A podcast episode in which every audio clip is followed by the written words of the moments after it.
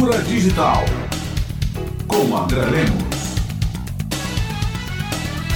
Olá, ouvintes. Essa semana, conversando com uma amiga, falei que estive participando de um evento sobre o Chat GPT e que havia destacado, entre outras coisas, as materialidades do virtual. Ela se mostrou surpresa com a expressão, dizendo: Olha que coisa interessante, materialidade do virtual. Sempre pensei no virtual como imaterial. Eu sugeri a ela, como faço com os meus alunos, que substituísse o adjetivo virtual, quando aplicado à cultura digital, claro, pela expressão mediado por computador. Fazendo isso, as materialidades começam a aparecer: os equipamentos, os minerais e plásticos utilizados na sua construção, a infraestrutura de conexão, os programas, as lojas de conserto, as interfaces. Se fizermos isso, veremos que o adjetivo virtual leva a equívocos, fazendo com que as pessoas pensem no imaterial ou na irrealidade do mundo digital. Nesse erro, não entendemos os problemas atuais da cultura digital e apagamos outros, como por exemplo os da sua materialidade. Pois bem, no evento em que participei, disse que a energia consumida pelo data center do Facebook para atender a demanda dos usuários brasileiros chega a 114 mil megawatts-hora em um ano. Isso equivale ao consumo da energia energia de mais de 15 mil residências brasileiras no mesmo período. Que, segundo pesquisas, o Bitcoin, essa moeda, entre aspas, virtual, consome mais energia do que toda a Argentina. A mineração da criptomoeda consome 130 terawatts-hora por ano, enquanto a Argentina consome 125. E temos agora novos seres virtuais, os bots da inteligência artificial, como o Chat GPT. Pois bem, só no treino do Chat GPT 3, hoje já estamos no 4, a Microsoft usou 700 mil litros de água para resfriar os data centers. A troca de conversa de um usuário médio com o chat GPT equivale, assim, a despejar uma